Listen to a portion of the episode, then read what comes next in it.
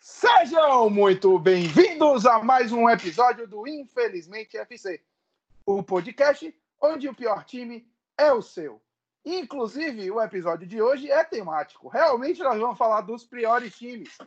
Hoje temos os piores times das histórias das quatro grandes ligas europeias e botamos a França também ali para ter um apêndice e um time horroroso também. Auersberger, oh, that's a terrible back pass to. And Mane, oh my word, how did he miss? How on earth did Carlos Mane miss that? Então vamos lá, primeiro apresentando a mesa, Richard Baluta, Anderson Dias, Guilherme Melo, Alberto Colombo e Daniel Dalense. E para começar, nós vamos falar talvez da liga mais importante hoje. Claro, não, nem sempre historicamente foi mais importante, mas é o berço do futebol e hoje é a liga mais rentável, a mais assistida, aquela que voltou e já, já tinha o campeão definido só, garantiu.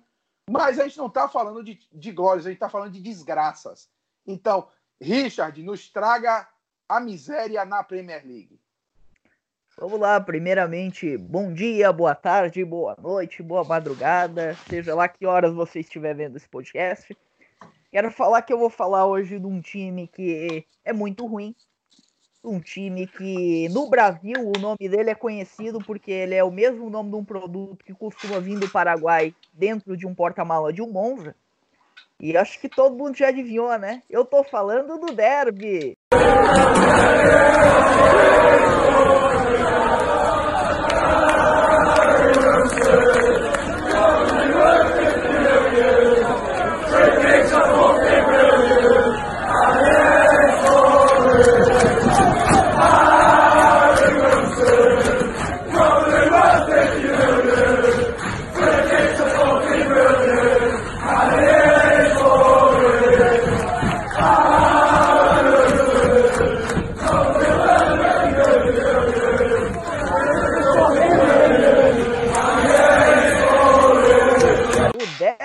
County.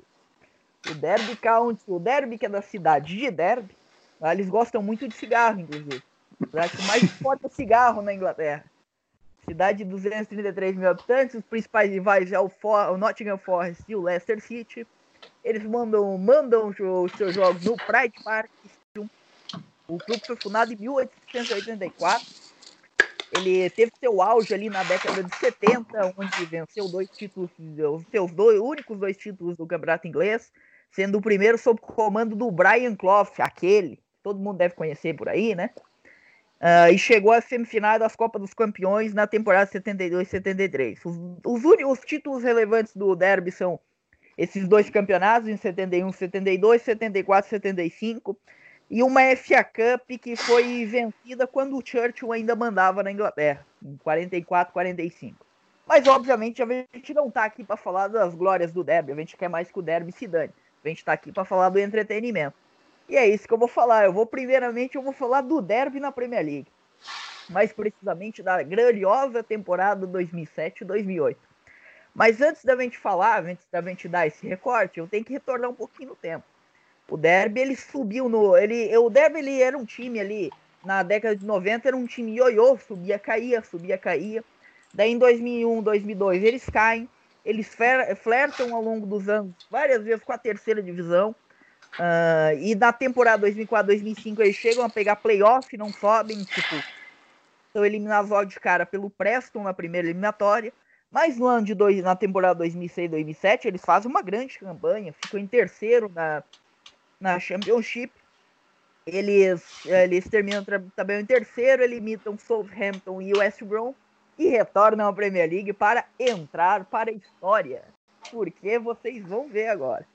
O Derby na Premier League. O Derby na Premier League tinha montado. O Derby um time bem barato, basicamente. Tipo, o time subiu ali, ninguém sabia muito o que fazer com o time na primeira divisão. Vamos montar um time barato com um monte de escocês. Não tinha como dar errado.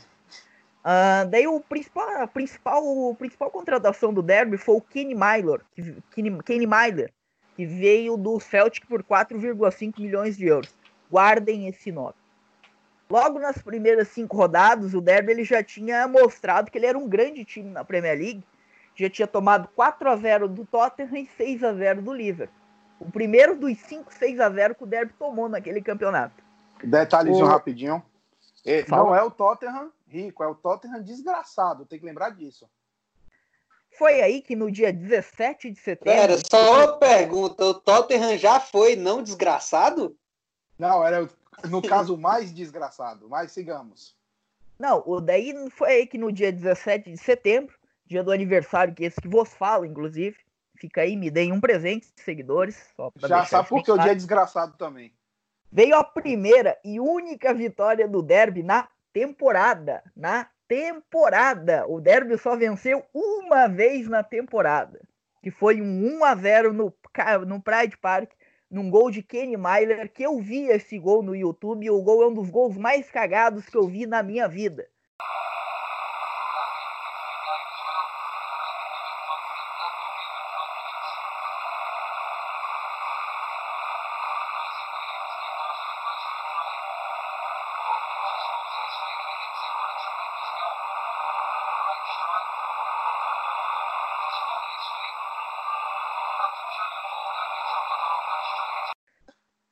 Certo. Escalação daquele time muito bom, que era o Bywalter no gol, o Griffin, o Davis, o Leacock o Mers, o Lewis, o Ockley, o Pearson e o Howard, e o ataque, dois escoceses, o Kenny Myler e o Gary Taylor. Só para vocês terem uma ideia desse time aqui, ó, uh, basicamente é um time formado por jamaicanos, galeses, escoceses e ingleses. Só a nata do futebol mundial. Uh, o time era comandado pelo, nessa época e nesse vitória, pelo Billy Davis, cara que subiu o derby, inclusive, seria demitido no Boxing Day, e seria substituído pelo, pelo inglês Paul Jewell até o final do campeonato. Não que o Paul Jewell conseguisse fazer alguma coisa, até porque sob o comando dele o derby nunca mais ganhou. Não que o derby ganhasse antes, o derby não ganhava antes. Vamos lá, o Derby depois, dessa, depois desse jogo, o Derby não venceu mais na temporada. Não só não venceu, o Derby nunca mais venceu na Premier League. Porque o Derby ele acumula o recorde de, de time com maior número de derrotas consecutivas na Premier League, 32. Mas esse é só um dos recordes negativos do Derby. Eu vou falar agora aqui os outros recordes. Rapidinho, rapidinho. Inclusive, rapidinho. Ah, no caso, você está falando de não vitórias, né? Isso, derrotas. Maior número de pode derrotas. Ser, pode, ter, pode ter uns empates cagados aí no bolo também, né? Isso, é verdade. O maior número de não vitórias. Desculpa aí, corrigindo. Aqui, ó. Esses recordes negativos que o Derby, que o Derby conseguiu na Premier League, a maioria foram na história do campeonato inglês. Muitos desses recordes ninguém tinha feito igual desde a fundação da Liga Inglesa em 1800 e lá vai pedrada. Vamos lá os recordes do Derby. Menor número de vitórias em casa, uma vitória, igualando o Sunderland da temporada 2005-2006, que também era uma desgraça. Menor número de vitórias fora de casa, um total de zero vitórias. Pior defesa de uma única edição da Premier League, 89 gols sofridos. Pior ataque de uma única edição da Premier League, 20 gols marcados menor número de pontos marcados em uma única edição na história da Premier League, na história do campeonato inglês, na verdade. 11 pontos. Pior saldo de gol em uma única edição da, da, da história do campeonato inglês, menos 69. Time mais cedo rebaixado em uma única edição de Premier League, foi rebaixado na 31ª rodada. Esse recorde só foi igualado pelo Huddersfield na temporada passada.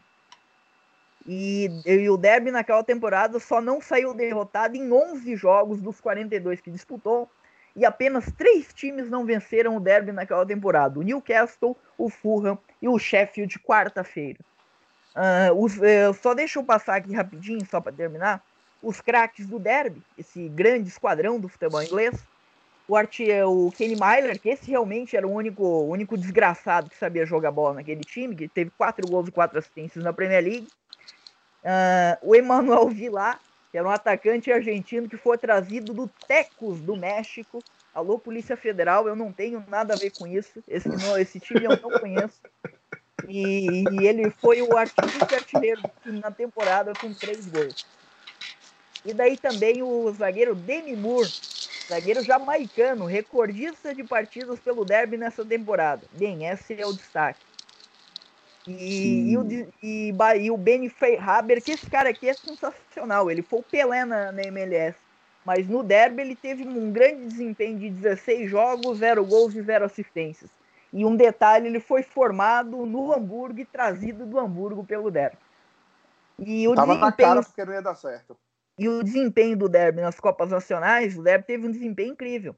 Na FA Cup, o Derby avançou duas fases. Na primeira fase que disputou, ele empatou duas vezes com o Sheffield e só veio vencer nos pênaltis. E na segunda fase, ele encarou o Preston, que foi 15 lugar naquela Championship, e perdeu de 4 a 1 em casa. E, e por fim, na, na Copa da Liga Inglesa, o Derby encarou o Blackpool, que foi 19 colocado naquela Championship, e foi eliminado dos pênaltis por do, após o um empate em 2 a 2 no tempo normal. Em resumo, Nossa. velho, esse é o pior time que eu vi na minha vida. É só isso que eu tenho pra falar. Meu Deus, Nossa. que time horroroso. Pois é, esse derby era um, uma desgraça pra assistir mesmo, mas eu trouxe aqui dois times, dois não, três times. Na verdade são dois times, mas são três temporadas. Primeiro, você falou do Huddersfield. Olha o Huddersfield aqui. O Huddersfield fez 16 pontos, 5 a mais do que o Derby, só que ele ganhou três jogos empatou 7 e perdeu 28.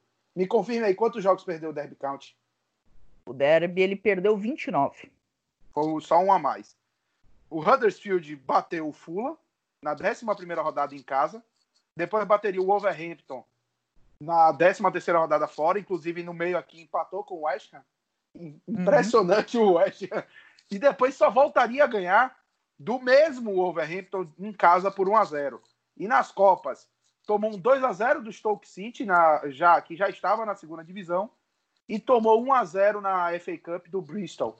Esse time teve como artilheiro, com quatro gols, Carlan Grant. Quem é esse cara? Também me pergunta até hoje. E os outros ah. dois casos, quer falar? Não, não, pode completar aí. Eu tenho uma curiosidade só para trazer rapidinho. Traga logo então, que aí eu completo. Não, a curiosidade é o seguinte, que isso marcou tanto o Derby Count que na temporada 2015-2016, um treinador, o Paul Clement, ele ousou desafiar o Derby e querer botar o Derby de volta na Premier League. O presidente disse: não, não, não, não, a gente não vai subir, pô. Entendeu? E o cara, e daí simplesmente o cara teve uma. uma pô, o cara teve um, uma sequência assim de sete jogos sete jogos sem perder, né? E daí ele foi demitido. Ninguém entendeu. Porra, mas vocês estão demitindo o cara? Sim, ele queria subir, tá louco? Isso aí tá doido. A gente vai subir pra quê? A gente fez 11 pontos na primeira divisão. Vamos subir pra quê? ele foi demitido. Grande momento. Já viu que o Deb gosta da segundona. E os outros dois casos aqui, só para eu falar, são do mesmo time, o Sunderland. O Sunderland, primeiro, em 2002, 2003, eles tiveram um desempenho impressionante na Premier League 19 pontos, 4 vitórias, 7 empates e 27 derrotas. Já é um desempenho horrível, né? Na Copa da Liga eles bateram o Cambridge e o Arsenal. Independente de, de ter sido o Arsenal Y, é o Arsenal. E aí caí, caíram pro Sheffield United. E na Pô, FA tem Cup, que falar um negócio, Thiago. Diga, diga. It's Arsenal. Lords, it's Arsenal. E seguindo, na FA Cup, eles empataram no reboque com o Bolton, aí ganharam em casa do, deles 2 a 0 Então, aqui, ó, até agora, eles ganharam dois jogos, eles meteram 7 a 0 no Cambridge e meteram 3 a 2 no Arsenal fora. Aí, o Bolton, eles meteram 2 a 0 Depois, empataram com o Blackburn 3 a 3 e depois em 2 a 2 e perderam para o Watford. Na Premier League ganharam mais quatro jogos, foram sete no total. Eles bateram o Leeds no Elland Road, o Aston Villa no Stadium of Light, o Lads em Tottenham no Stadium of Light e o Liverpool no Stadium of Light. Eles ficaram de janeiro até o final da temporada, de fevereiro, quando. Não, de janeiro mesmo, porque eles passaram do Blackburn nos pênaltis. De janeiro até o final da temporada sem ganhar. E outro caso é um Sunderland ainda mais desastroso. O Sunderland 2005-2006, que fez 15 pontos, foi ainda pior que o Huddersfield, ganhou três jogos, empatou seis, perdeu 29, igualzinho ao Derby. Eles, nas Copas, ganharam de 1 a 0 do Cheltenham, que disputou o, o playoff da segunda divisão, caiu por Northampton. e tomou 3 a 0 do Leeds Arsenal. Na FA Cup, eles bateram por 3 a 0 um time que eu nem conheço, o Northwich Vitória, e depois tomaram 2 a 1 no Griffin Park do Brentford. Na Premier League, eles bateram o Middlesbrough no Riverside, fora de casa, o West Bromwich no Hawthorne e a única vitória em casa contra o Fulham no último jogo em casa da temporada. Os caras passaram a temporada quase toda sem ganhar em casa. Nessa brincadeira, o artilheiro deles, no total aqui, foi Anthony Letalek com 5 gols em 31 jogos. Mas vamos seguir, né? Já falando da Premier League, conhecemos o Derby. Tivemos três casos desgraçados, duas vezes com o Sunderland, que é o único time que, se você procurar as piores campanhas da Premier League, é o único time que aparece duas vezes. Mas Recomendo a comédia, a melhor comédia acidental de todos os tempos, Sunderland é morrer no Netflix, é isso. ah, sim, a última coisa. Os, o Huddersfield que eu falei e o Derby são os únicos times a serem rebaixados em março. Mas vamos seguir. Vamos falar de La Liga? Vamos falar de uma carniça na La Liga. Anderson, nos traga aqui o, o glorioso Campeonato Espanhol. Boa noite, galera aí. Bom dia, boa tarde, seja lá a hora que você estiver vendo isso aí. É, antes, só um comentário. Eu queria dizer que quando eu escuto o nome do Sander, a primeira imagem que vem na cabeça é aquele dirigente lá falando assim: Eu vou pagar 3 milhões no Will Grigg. é, mas continuando, na verdade, falar de dois times as duas piores campanhas do século na, na La Liga.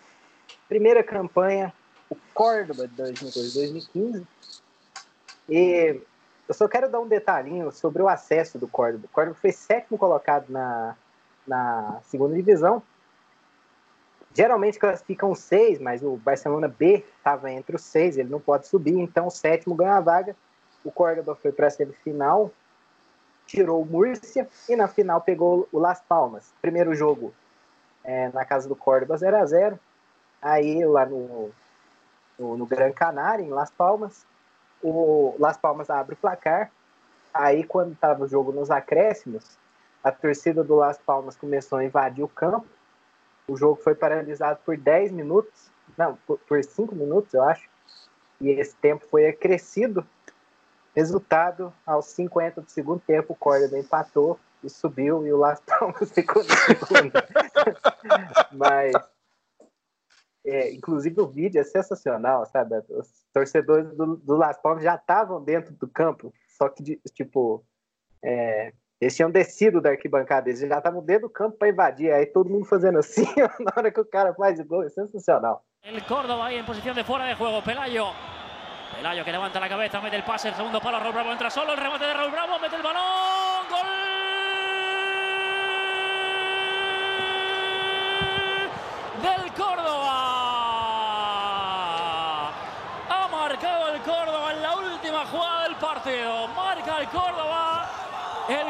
Es equipo de la Liga BBVA.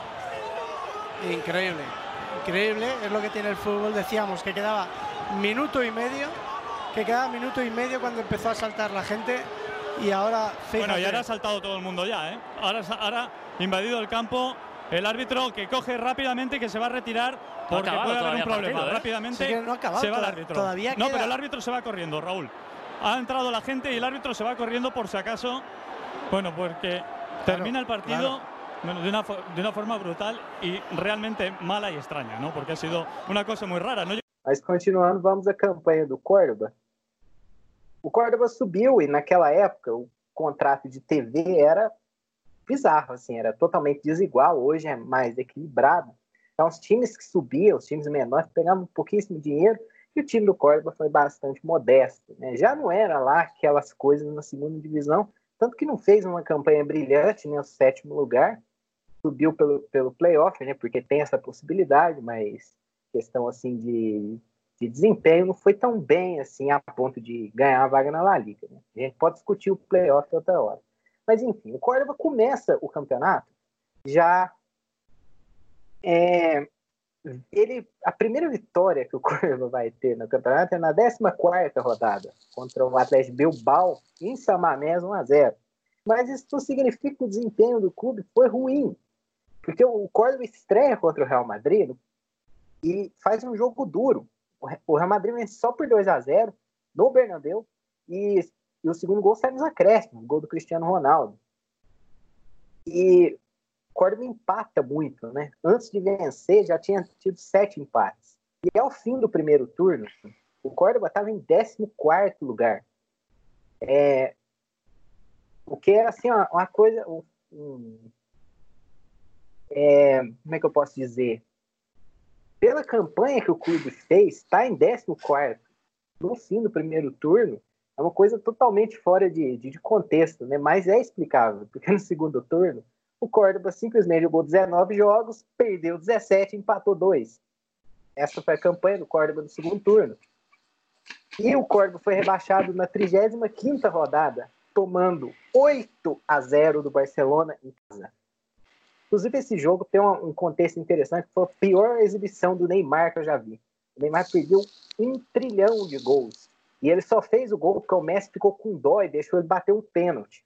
Não fez, ele fez um gol só nesses 8 a 0 então, Acho que foi uma das, uma das piores atuações que eu vi do Neymar. Mas seguindo, o Córdoba até que fez 20 pontos, mas tomou só duas goleadas e as duas foram para o Barça. Esse 8 a 0 e o 5 a 0 no Camp Nou. Nenhuma outra goleada mais. O único jogo que eles perderam além de três gols de diferença foi para o Eibar na última rodada. Mas mesmo assim a campanha é sofrível, porque apesar do, do time não, não, tomar tantos gols, fazia poucos, né? Fez só 22 gols. E a campanha é 20 pontos, 3 vitórias, 11 empates, 24 derrotas, 22 gols marcados, 68 gols sofridos, saldo de menos 46. É, não foi a pior, foi a pior defesa do campeonato, junto com o Raio Valecano. Raio Valecano que nessa temporada levou 10 do Real Madrid. Grande Paco Remés, técnico do, do Raio Valecano. É, pior ataque disparado, só 22 gols. É o pior ataque do século na, na, na La Liga. E é o pior desempenho como mandante né, no século também da La Liga. Só uma vitória.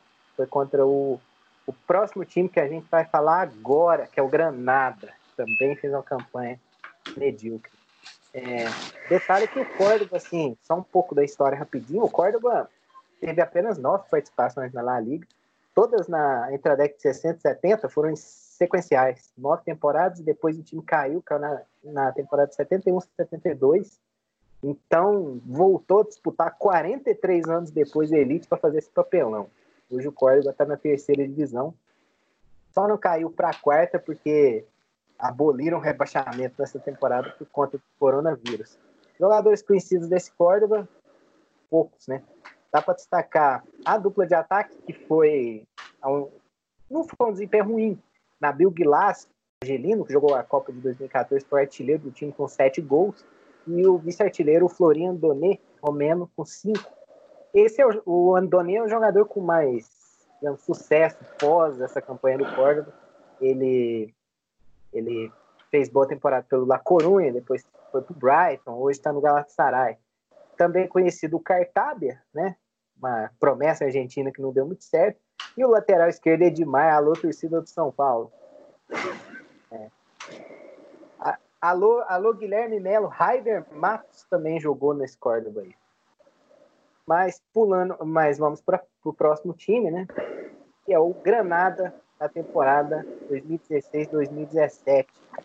É, o que o, o, o, Granada é um fato curioso, porque nessa, temporada o Granada foi adquirido por chineses e teve um investimento considerável ali, né? Algumas contratações e empréstimos que de jogadores até que conhecidos, eu vou citar lo, logo mais. Então, tinha uma expectativa no Granada que, que é um time que tem bastante participações, são 24. Tinha jogar na década de 70, volta no início da, da década de 2010 ali. Estava há seis temporadas já na Elite. E, e aí tinha toda uma expectativa, né? Porque o Granada todas as edições que ele jogou nessa, nessa década, ele para não cair, time barato. Nessa teve investimento, trocou todo o elenco. fez uma campanha simplesmente patética. Né? É, é uma campanha com 10 pontos no segundo turno, 20 pontos, 4 vitórias, 2 empates, 26 ganados. Tem a pior campanha como visitante do século, fez só 4 pontos como visitante, é, nenhuma vitória, só para constar. É, fez 30 gols, tomou 82, e por incrível que pareça, o Granada não foi a pior defesa do campeonato, porque o Osasuna conseguiu tomar 94, mas fez dois pontos a mais. Saldo menos 52. E esse Granada tinha umas caras conhecidas, inclusive o melhor jogador de questão de desempenho é uma cara bastante conhecida do público brasileiro, que é o Andréas Pereira. Fez cinco gols e três assistências. Foi o melhor jogador em desempenho do, do, do Granada. E até, vou até citar alguns jogadores. O goleiro era o Ochoa, goleiro da seleção mexicana. É, defensores tinham Gaston Silva, uruguaio, jogou Copa. O Fouquier, que é um jogador que, inclusive, voltou para o Granada, mas fez boa temporada pelo Getafe, jogou no Watford. É, próprio Andrés Pereira, que eu, que eu já citei. Adrian Ramos, que tinha saído do Borussia, era uma peça de rotação no Borussia. É, chegou nessa temporada também para jogar no, no, no, Granada, inclusive jogou segunda divisão com o Granada. É, Jeremy que é o marfinense, que vem tendo destaque hoje na Sassuolo. É, Alberto Bueno jogou no Porto, no Atlético de Madrid. É, então, tipo, tinha umas caras conhecidas e até outras aqui conhecidas na La Liga, como Lomban, Rubem Vezo, Sérgio Samper, aquele do Barça. É, era um time que tinha investimento, mas que fez um planejamento patético. Teve quatro técnicos na temporada, é, trocou todo o time, não deu liga e fez uma campanha simplesmente ridícula. E o Granada também, assim como o Córdoba, ele só foi ganhar a primeira partida na 14 rodada contra o Sevilha 2 a 1 E a, a última vitória do Granada foi na rodada 25, e aí ele emendou uma sequência até ser rebaixado, da rodada 26 até a última, ele jogou 13 jogos, perdeu 12, empatou. Ele teve uma sequência inicial de 13 jogos sem ganhar e terminou o campeonato também com a sequência de 13 jogos sem ganhar. E esse é o, esse é o destaque que vou dar aqui, esses dois clubes, né, o Granada e o e o Córdoba, contextos diferentes, mas a desgraça é igual. Muito bem. Primeiro, esse acesso aí do Córdoba me lembrou um Bournemouth e Everton, que o Everton abre 2 a 0 toma um empate, faz um gol de 95, a torcida invade o campo para comemorar, eles conseguem tomar um empate. Não sei se você vai lembrar desse jogo, já tem umas temporadas. Foi até fora de casa. E aqui eu trouxe o mais importante, eu trouxe duas campanhas dos anos 90 e conseguiram ser ainda mais desgraçadas. A primeira, eu, o Logroñez. Posso, posso dar um detalhinho? Pode. Só um detalhinho que eu acabei esquecendo, né? Que diferente do Córdoba, o Granada tomou muita goleada. A maior foi 7 a 1 para o Atlético de Madrid, para o Atlético de Madrid de Simeone, que detesta, tem alergia de fazer gol, tomou 7 do Atlético de Madrid. É, 5 a 1 para Las Palmas, já na segunda rodada. 5 a 0 para o Real Madrid, 4 a 0 para o Eibar, 4 a 1 para o Betis, 4 a 1 para o Barcelona e 4 a 0 para o Real Madrid de novo. Então foram várias goleadas. E destacar mais uma vez, parabéns ao Osasuna, que conseguiu tomar 94 gols. pois é. Vai lá, Tiagão. Vamos lá, só para destacar duas campanhas. Na temporada 94 e 95, o Logroñez foi o lanterna. Ele fez 38 jogos, ganhou 2, empatou 9, perdeu 27, fez 13 pontos. Só que o destaque não é esse. Ele conseguiu ter talvez o pior ataque que eu já vi é, em um campeonato espanhol. Eu não vi, obviamente, essa campanha, mas que eu vi os, as estatísticas. Os caras fizeram 15 gols em 38 rodadas, 15. E o detalhe é, as duas vitórias foram um 4 a 2 em casa para o Tenerife e fora de casa ganharam de 1 a 0 do Celta de Vigo. O próprio Tenerife bateu o Logroñez de 4 a 0 e o Celta, como visitante, bateu de 3 a 0 o Logroñez. O Logroense teve o pior saldo também aqui que eu vi, menos 64. E a outra campanha horrorosa é na temporada 97-98, em que o Sporting Gijón também jogou 38 jogos, também ganhou dois, também empatou 7, também perdeu 29, o que lhe dá, obviamente, menos, é, também 13 pontos de saldo. A diferença é, o Logroñés tomou 79 gols, o Sporting Gijón tomou 80. Só que eles fizeram mais do que o dobro, fizeram 31 gols. Ficaram com saldo de apenas menos 49. E os jogos que o, que o Sporting Gijón ganhou? Vamos lá. O Sporting Gijón não venceu como visitante. Eles ganharam de 1 a 0 do Espanhol. Parabéns, Espanhol. E 2 a 1 Racing Santander. O Espanhol bateu o Sporting Gijón Cadê? Espanhol, Sporting Giron. Não bateu, empatou em 1 a 1 em casa, então os caras não conseguiram ganhar do Sporting Giron. E o Racing já o Racing conseguiu, deu 4 a 1 como desconto. Os caras ganharam dois jogos, os dois por um gol de diferença. Mas vamos seguindo. Vamos ali para um, um país um pouco mais frio. Tem uma população que bebe só um pouquinho mais de cerveja ter uma festa um pouquinho mais importante assim também no, no quesito de cervejaria. Vamos para a Alemanha. Oh. Fale. Não, eu preciso falar isso aqui. Sabe o Sassunha? Eu fui pesquisar aqui. Teve um 7x1 do Barcelona em cima desse seu Sassunha. Tava tão fácil que eles botaram masquerando para bater um pênalti. eu acho que eu lembro. Eu acho que eu lembro desse jogo. Esse foi o jogo que Mascherano fez o único gol dele com a camisa do Barcelona. E ele quase perde. Foi, foi, foi esse mesmo. Continua. Muito bem, pá. Então vamos seguir, vamos para a Alemanha. Guilherme, traz, traz a gente aqui o time alemão que você destacou, que é uma belíssima história. Pois então, né? Boa noite a todos, bom dia a todos. Eu espero que você esteja ouvindo esse podcast da sua casa ou do caminho para o seu serviço essencial. Se você não estiver em nenhuma das duas situações, você é um arrombado. Eu quero que você saiba disso. É, então, para falar do meu time aqui, eu vou falar sobre. Eu queria falar sobre o ano de 2004, né? Estamos no ano de 2004, um ano com muitas zebras no futebol mundial.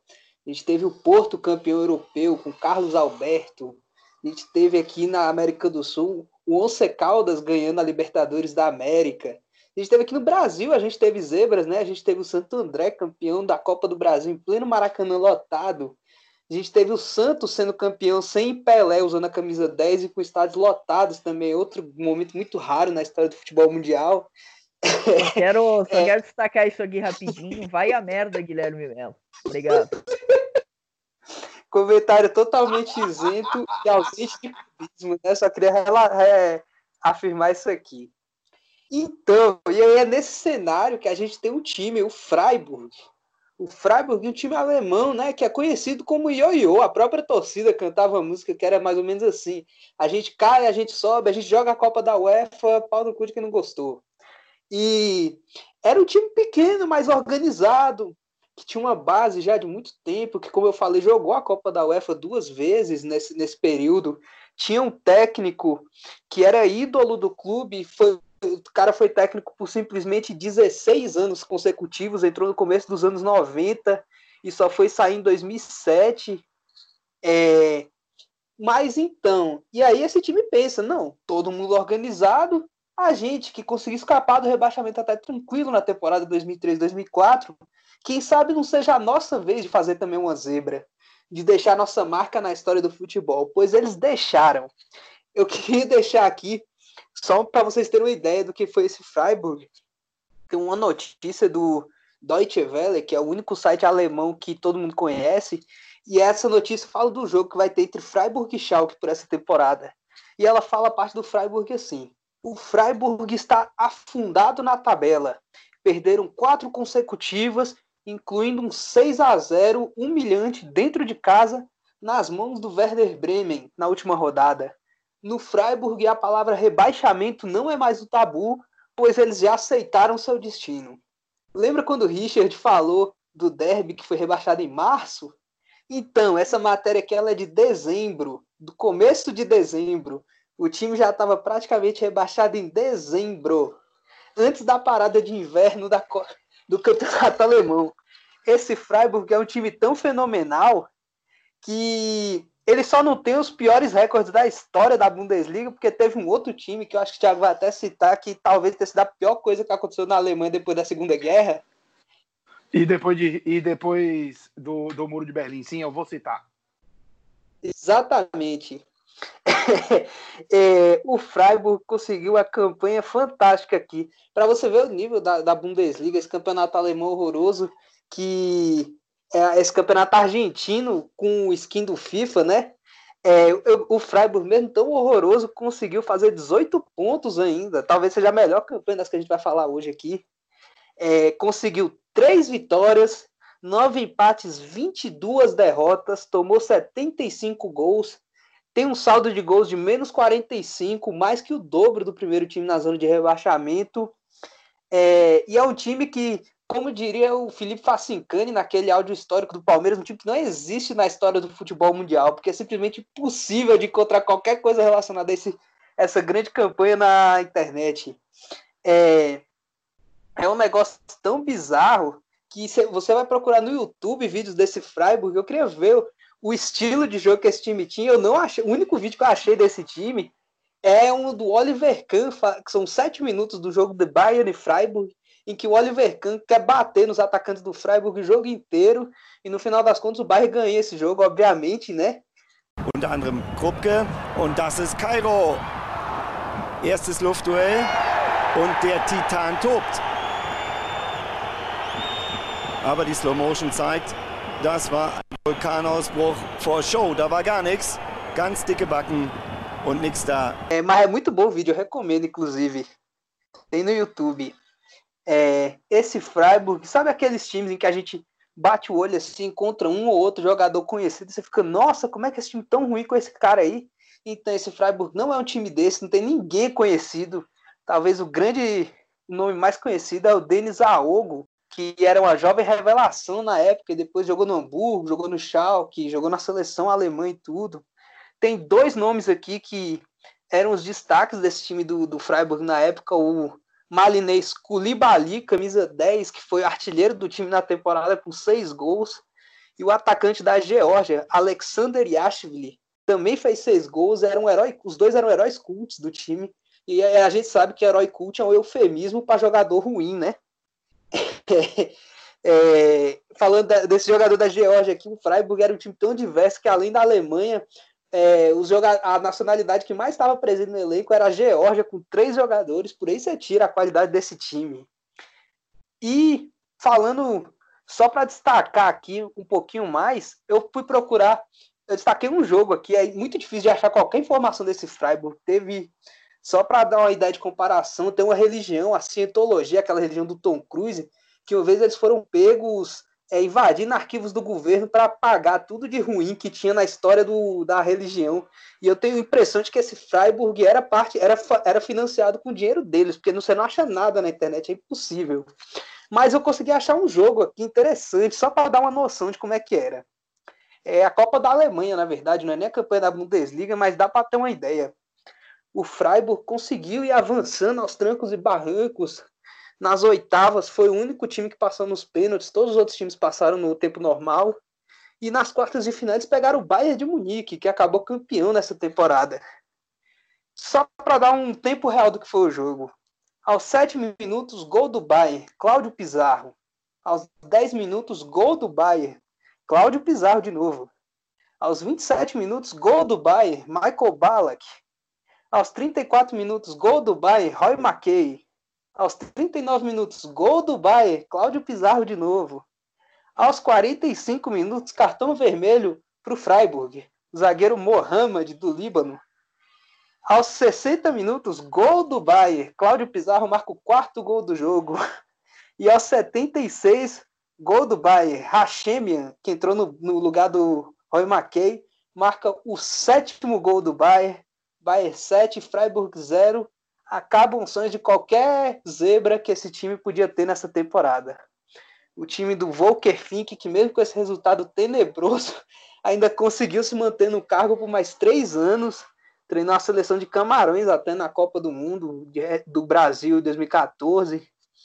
E é isso, esse time do Freiburg tenebroso só ganhou três jogos na temporada e eu queria destacar aqui um outro time rapidinho, só para fazer um adendo, que é o Wolfsburg desse ano, que chegou a liderar boa parte do primeiro turno e acabou em nono. Pois então, o Wolfsburg teve a proeza de conseguir perder os dois jogos para o Freiburg, 1 a 0 em casa e fora. O resto foi só paulada. E é isso aí. Esse fantástico time do Freiburg aí, que foi apagado da história do futebol mundial, é o time que eu trouxe aqui hoje pra gente. É, o Freiburg tá de parabéns. Fale, Anderson. Não, só falar, não à toa, o Camarões do Volker Fink foi a pior seleção da, dentre as 32 da Copa de 2014. E foi uma bagunça, né? Eu ia falar Exatamente. isso, ser ótima E mais, de ele foi- dele. Ele foi demitido faltando uma semana para as eliminatórias da Copa de 2018. Grande momento. Meu Deus. Vamos lá. É, você falou do, do Freiburg, eu trouxe aqui o pior time. Primeiro eu quero destacar a temporada. Temporada 65-66. O campeão Isso alemão mesmo.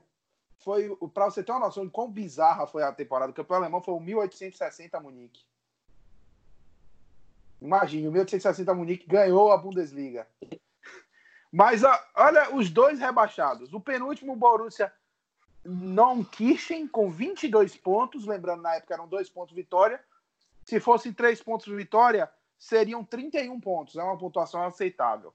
E o Lanterna é um time da capital alemã. Não existe mais. Tasmania Berlim. Os caras são. Eu estou aqui com na página em inglês do Wikipedia. Eles são na tabela de todos os tempos da Bundesliga o último. Menor pontuação em uma temporada na história. Oito pontos na- no método de duas vitórias, dois pontos por vitória. No método corrigido de 10 pontos, de, 10, de três pontos vitória, eles fizeram 10 pontos. É, empatado com o Upertaler 74-75, é o time com menos vitórias na temporada. Duas. E, além disso, eles empataram quatro e perderam 28. Mais derrotas em uma temporada, 28. Único time da história da Bundesliga que nunca ganhou um jogo fora de casa. É, maior sequência sem vitórias. 31 de agosto até maio. Quer falar, Anderson? É o demônio da Tasmânia.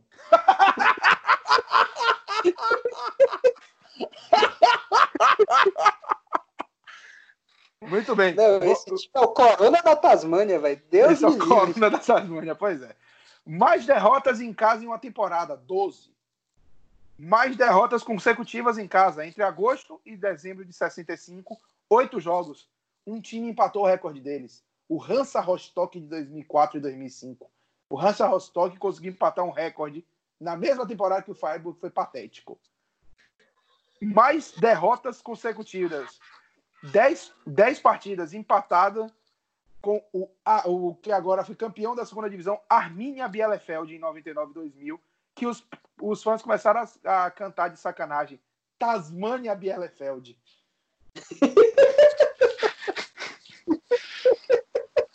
pior, pior saldo, pior, pior saldo, pior ataque, pior defesa. 15 gols marcados, 108 sofridos, 93 negativo de saldo.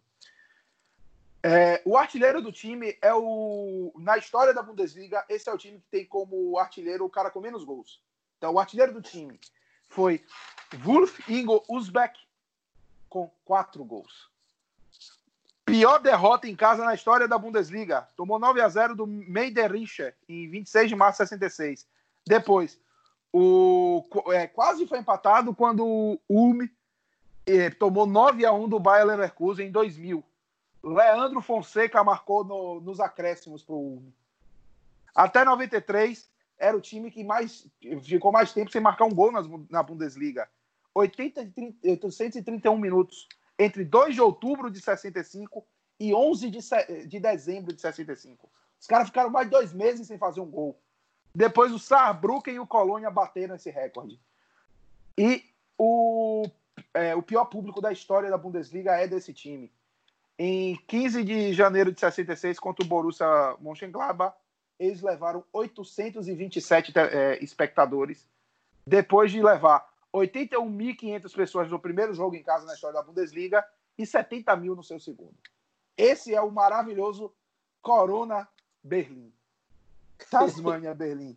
Ou até o demônio das Tasmania Berlim. Mas não vamos. Thiago. vamos... Oi. Você falou Meiderich, que hoje é o Duisburg, só para as pessoas Só se pra- localizarem. Sim. Pronto. Hoje Duisburg. Então eu também não sabia disso. Mas vamos seguindo, né? A gente tem que ir. A gente já falou de três grandes. Quer falar, Guilherme? Não. A gente já falou de três grandes ligas. Vamos para a quarta, vamos para a última, vamos para a bota. O país da pizza, o país das viradas de mesa, o país do mangue no futebol, o país tetracampeão mundial. Alberto, traga o exemplo italiano. Bom dia, boa tarde, boa noite. Gente, o Ancona me surpreendeu. Sabe quando vocês falam que o time era tão ruim que tinha que acabar e ser refundado com outro nome? Aconteceu e faliu de novo. O último.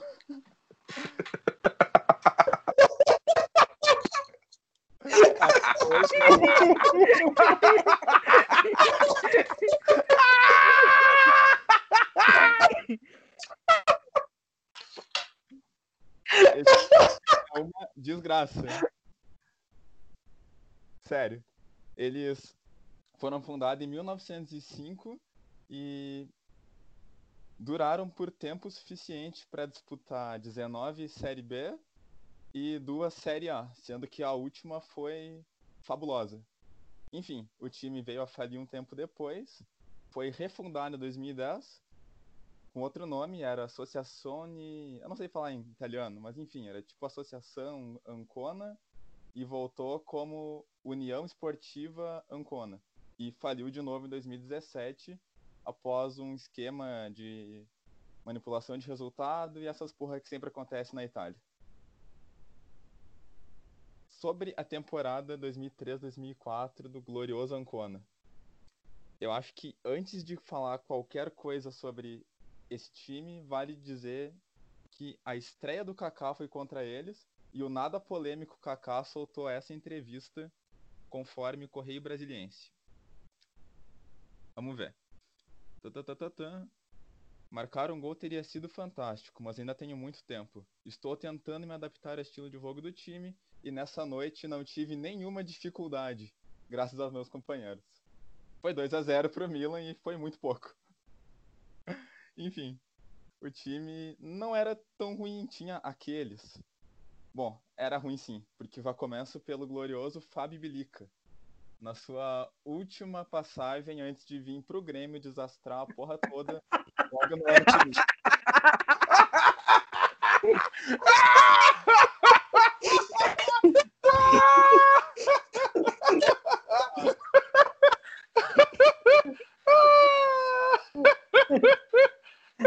Co- Como que fala poltrona 36 em italiano?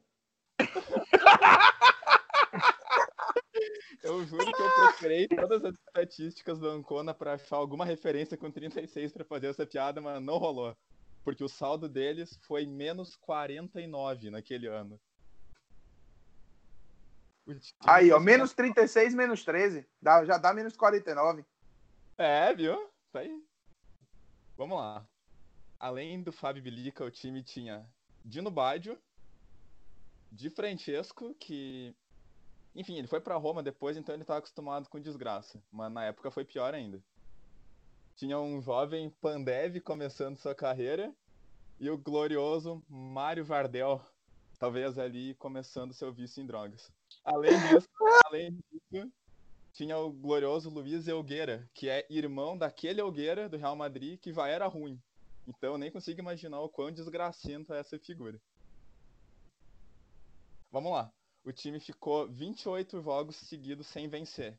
Isso pode não parecer tanto, mas quando a gente pensa que a primeira vitória foi na 29ª rodada, a situação muda um pouco.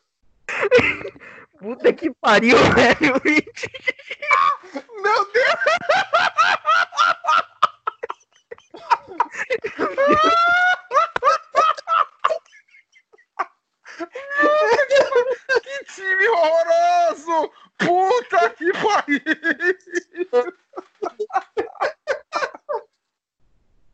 Desgraça total.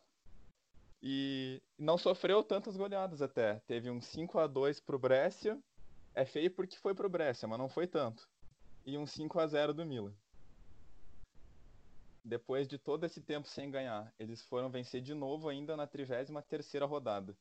Os nabentos que conseguiram perder foi o grande Bolonha, que tomou 3 a 2 e teve um 2 a 1 no Empoli também lá no final do campeonato. Foi o time que mais teve derrotas em casa e mais derrotas fora. O time nutriu um recorde incrível aqui, eu quero achar para vocês. Aqui, eles marcaram gols em apenas 38% dos jogos do campeonato. E sofreram 88% dos jogos sofreram gols. O time teve seis derrotas consecutivas e o máximo de jogos vencidos consecutivamente foi um. Sem perder foi dois. Time espetacular. O artilheiro do time na temporada não foi Vardel, não foi Pandev, não foi Di Francesco, foi Christian Buch, que com cinco gols foi apenas o 53º artilheiro do campeonato.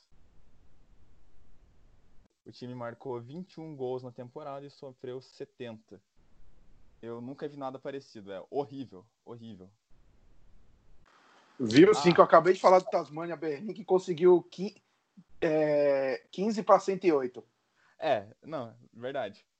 Mas o time do Ancona não parecia ser tão ruim. Tinha, tinha uns nomes ali, tinha aqueles. É porque, na verdade, a poltrona 36 eles só estavam com 18, faltou outra metade. Faltou a metade, faltou a metade.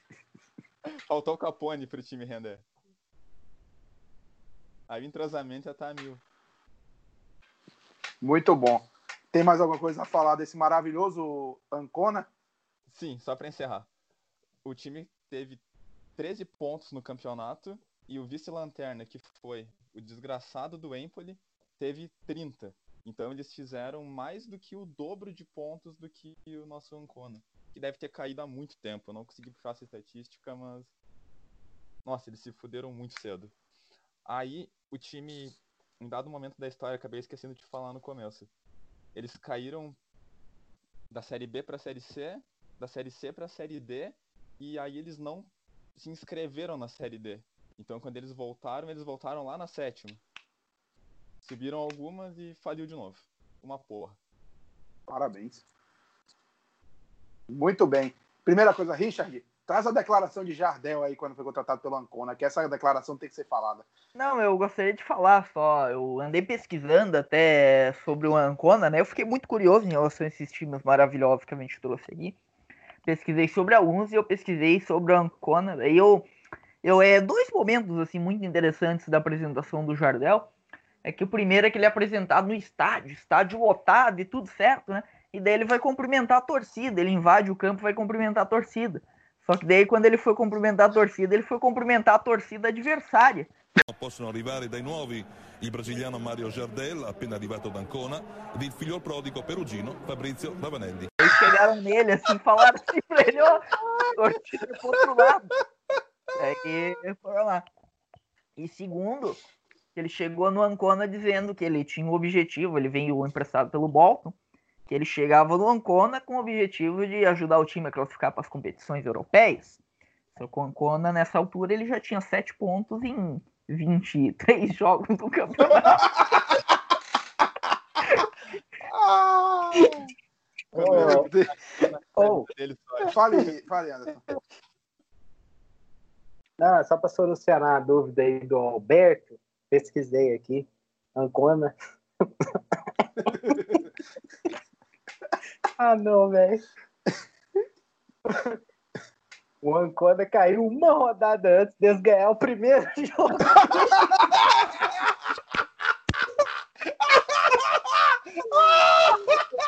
que horror! Que horror! Eles caíram, caíram na vigésima. Eles caíram na 28 rodada, com 7 Bicho, pontos. Os caras conseguiram. os caras conseguiram cair mais caíram... cedo que o Huddersfield. Meu Deus! Não, era... não, não, não, não, calma, mas era 34 rodadas. Verdade, verdade. É, mas o detalhe é, eles, eles foram eles foram rebaixados. No momento que eles caíram, eles não tinham ganhado nenhum jogo. Eles foram ganhar depois que eles já tinham caído. É o. É, exato. É o último suspiro da morte. Série A. Sem pressão. Pois é, Série A tem três casos muito bons. Nesse, todos nesse século. Primeiro na temporada 2001-2002, de um time chamado Venezia FC. Ele nasceu como Venezia Football Club, depois muda de nome em 90 para Associazione Calcio Venezia, 1907, e fica com esse nome até ser rebaixado em 2002, quando eles declaram insolvência. Surge o SS, a Società Sportiva Calcio Venezia, que, de novo, de, é, de novo fale, surge como Futebol Clube Unione Venezia, que eles estavam na, tavam na terceira divisão quando quebraram pela terceira vez. E aí viraram o Venezia Futebol Clube. Inclusive, quem foi treinador deles foi Felipe Inzaghi em 2016. Só que o mais legal aqui é a temporada deles em 2001-2002. 34 jogos, 3 vitórias, 9 empates, 22 derrotas, 18 pontos. Eles só venceram a Fiorentina em casa por 2 a 0 a Udinese em casa por 2 a 1 e rapaz, o Torino é impressionante, o Torino conseguiu tomar 2 a 1 desse time em casa. O Torino conseguiu tomar 2 a 1 desse time ridículo em casa. Eles fizeram 30 gols e sofreram 61, saldo de menos 31. Segundo caso, 2000, já é bem mais próximo. 2016, 2017, o Pescara. Pescara ganhou 3 jogos, empatou 9, perdeu 26. Fez 37 gols e sofreu 81. Saldo de menos 44, 18 pontos. O Pescara vence o Sassuolo fora de casa na segunda rodada. Tem até um destaquezinho aqui. É... Detalhe, o Sassuolo foi punido por 3 a 0 então provavelmente eles perderam esse jogo. Depois eles viriam a ganhar de 5 a 0 do Genoa. Meu Deus, Genoa! Em fevereiro. E na penúltima rodada, batem o Palermo em casa por 2 a 0 Na Copa Itália, venceram o Frosinone por 2 a 0 depois tomaram 3 a 0 da, da Atalanta. Nesse aqui dá para ver. O artilheiro deles foi Gianluca Caprari, com 9 gols. O vice-artilheiro foi um, foi um, lib, um libianês, Ahmad Benali, com 6 gols, considerando todas as competições. E o último caso foi temporada passada. É o segundo time que aparece temporada passada. Kievo, é, Kievo Verona. Kievo Verona fez 17 pontos. Ganharam duas partidas, empataram 14 e perderam 22. Tomaram só 75 gols, mas tiveram a capacidade de só fazer 25. Saldo de menos 50. Eles venceram na última rodada do primeiro turno o Frosinone em casa por 1 a 0 e depois venceram. Meu Deus. A Lazio teve a capacidade de perder para esse time. Em casa.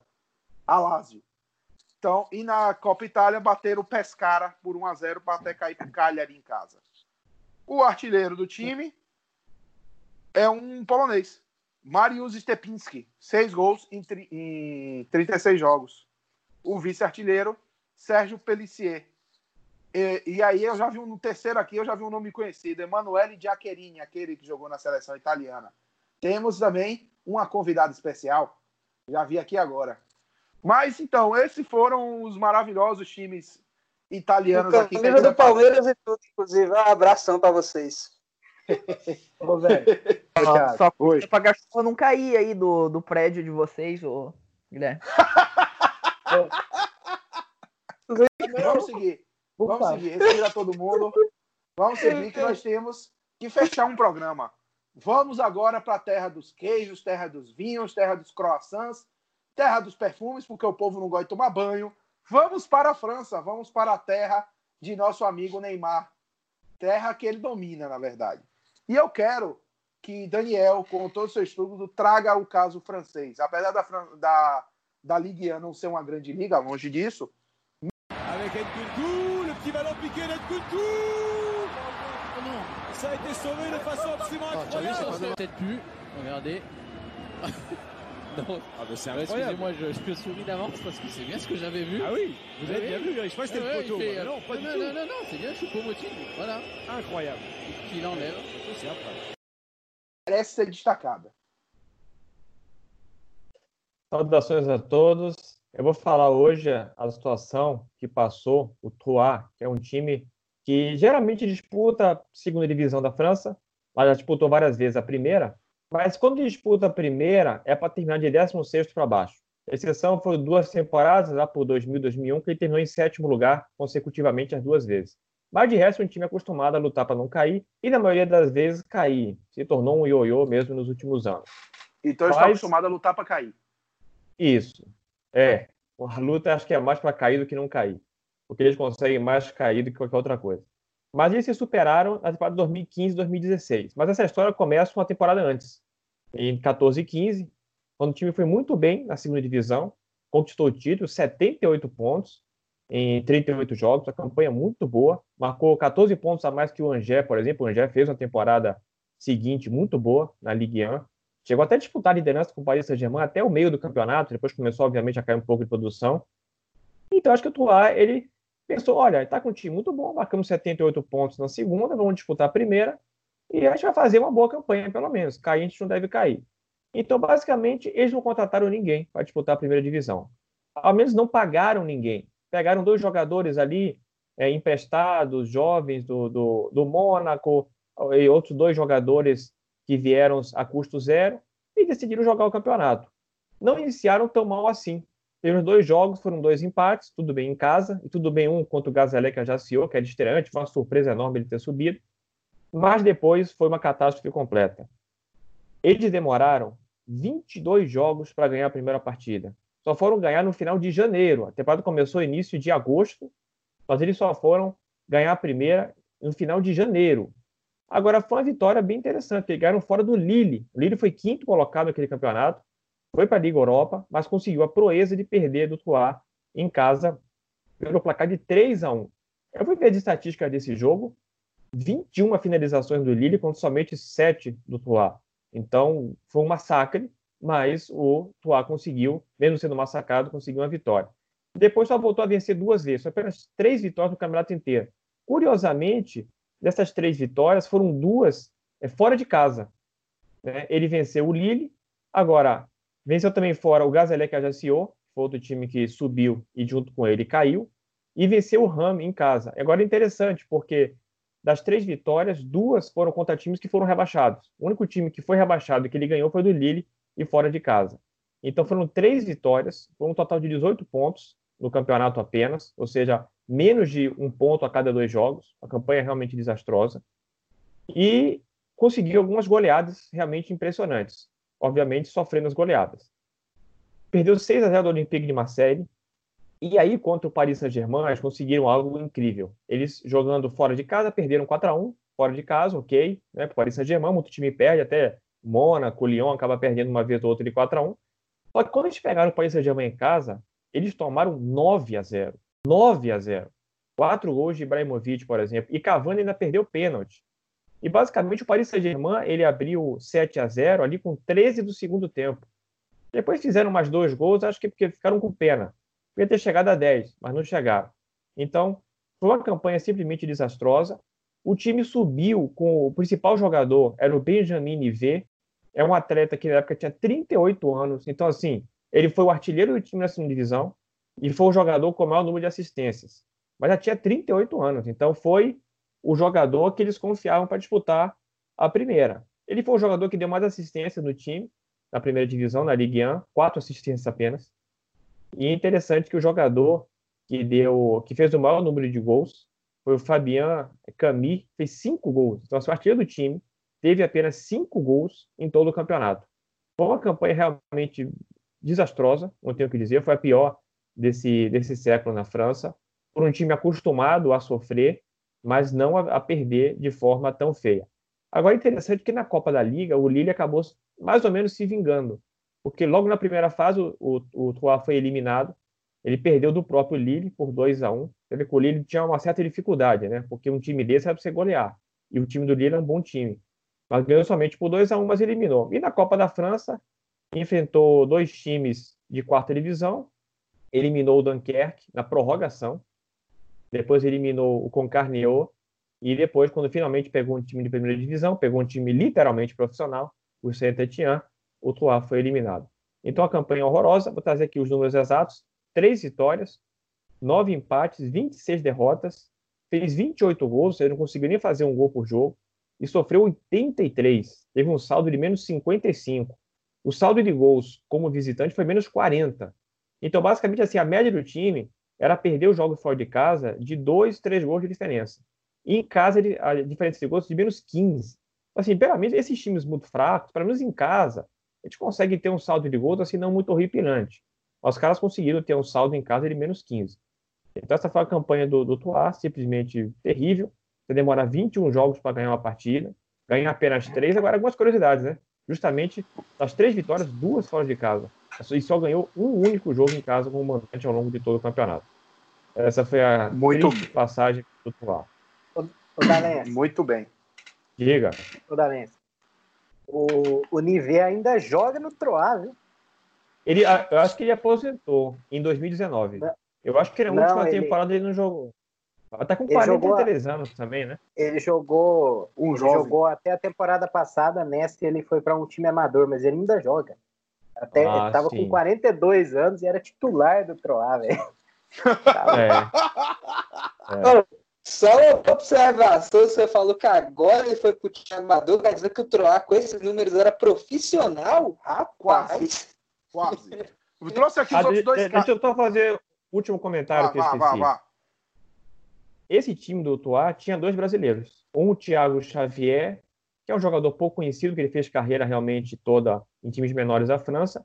E outro, um brasileiro chamado Rincon. O apelido dele é Rincon, o nome é outro. Que também fez carreira em times pequenos. O Thiago Xavier está no Valenciennes e o Rincon está jogando no Roeselare da Bélgica. Muito bom. Que desgraça de time. Vamos lá. Para fechar aqui, dois casos na França. Primeiro, temporada 10-11, que eu acho que foi a última, que o PSG não era o. Uma das últimas que não era dominante, tanto que o PSG foi só quarto colocado, o campeão foi o Lille. O Lille de Eden Hazard, inclusive. Foi rebaixado com 20 pontos, 3 vitórias, 11 derrotas, 11 empates, 24 derrotas, 21 gols marcados e 70 sofridos, saldo de apenas menos 49. O Arlé Avignon. O Arlé Avignon, as três vitórias dele. Ganha de 3 a 2 do Caen em casa, que descontou metendo 2 a 0 quando eles saíram. Ganhou de 1 a 0 do Toulouse em casa, que meteu 2 a 1 neles, o Toulouse, que foi oitavo colocado, o Caen foi 15 e uma vitória fora de casa contra o Lens, que foi o penúltimo, que venceu na casa deles por 1 a 0. Detalhe, o- as duas maiores goleadas do campeonato foram sofridas pelo Arlé Avignon. Uma em março, tomou 5 a 0 do Lyon fora, e uma pro campeão Lille 5 a 0 fora.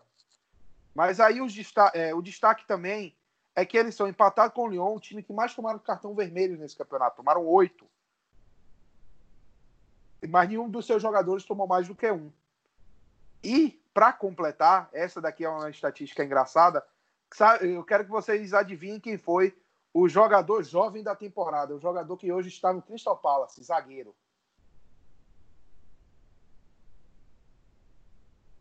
Nosso querido sacou. Ele mesmo, Mamadou sacou. Meus amigos. E agora, para a gente fechar aqui, inclusive o goleiro do ano até hoje joga na França, é o é, Mandandá. E para a gente fechar, foi nessa temporada, tá? Essa temporada foi cancelada, faltando 10 jogos para acabar. Mas, meus amigos, não tem como não falar desse Toulouse. O Toulouse jogou 28 jogos, venceu 3, empatou 4 e perdeu 21 fez 22 gols e sofreu 58, saldo de menos 36. 13 pontos conquistados. 13. O time venceu na segunda rodada o Dijon, depois de ter empatado com o Brest. Venceu na quarta rodada o Amiens. Vindo, isso, entre essas duas vitórias, tem uma derrota de 4 a 0 para o PSG. E venceu na décima rodada o Lille por 2 a 1 em 19 de outubro de 2019. Depois dessa vitória contra o Lille, o time só marcaria mais um ponto no empate em 0 a 0 com o Amiens fora de casa. De resto, só paulada. E aí você vai para as Copas. Vai, Nas Copas deve ter ido melhor. Em 4 de janeiro, eles tomaram 1 a 0 do Saint-Prive Saint-Ilaire FC, que é um time que joga na, no Campeonato Nacional 2, que é a que é o Quarta a- divisão. a quarta divisão, quarta divisão. Imagine. Quarta divisão, os caras tomaram 1 a 0 no time da quarta divisão. E na Copa da Liga, em 30 de outubro, eles meteram 2 a 1 no Niort, que joga, eu não sei nem a divisão dessa porcaria. Niort é E depois. Ah, então pronto. E depois tomaria um 4x1 do Lyon. Então, o time ficou de 30 de outubro e na liga de, de 18, 19 de outubro até 1 de fevereiro só perdendo. E tá desde 30 de outubro sem ganhar, mesmo com o campeonato cancelado. Então, esse Toulouse merece muito destaque. Art- os artilheiros são Max Gradel, o, o jogador da Costa do Marfim, F. Times Colores, o grego, e um, um torcedor do Arsenal, que vocês conhecem muito bem, Yaya Sanogo. Aquele Sanogo. Pois é. O novo Henry. Novo Henry. Depois deles. Detalhe. É, os- dos, gol- dos três gols que eles fizeram em Copa, dois foram marcados por esse jogador. Sanogo fez um na Copa da Liga e Gradel também. Diakite, Izeka, Maken- Makengo, Said, com dois gols. Docevi, um jogador do Togo. Izimat Mirim e Kone. Esse Kone fez um gol na Copa da Liga. Esses jogadores fizeram um gol na temporada. Ah, mas a conta não tá fechando para todos os gols. Porque em um, um jogo da Ligue 1, algum time ficou com pena e fez um gol contra para eles. Esse time fez 24 gols de agosto do ano passado até a parada. Esse, um time desgraçado desse não merece. Diga, Adalins. Esse Sanogo, ele começou no Auxerre? Eu acho que sim. Vou até olhar. e aqui. depois Arsenal? É esse, né? Esse mesmo, o que você é Arsenal emprestado Não, esse Campalas. cara no Auxerre, pô, ele jogava com 18 anos, era um fenômeno na segunda divisão, fazia gol a rodo. Na Era uma aposta, é, uma O- aposta o boa da Auxerre era a segunda divisão francesa. No Arsenal ele foi um desastre. Sim, O mas foi, foi uma aposta compreensível. O Sanogo é o Mas aí é o é o- Arsenal que tá jogando na segunda na divisão errada. Pois é. É, O, o É. Sanogo, Sanogo era o novo Henry, mas tiraram o An e ficou só o Ri. Porque Ri eu vi-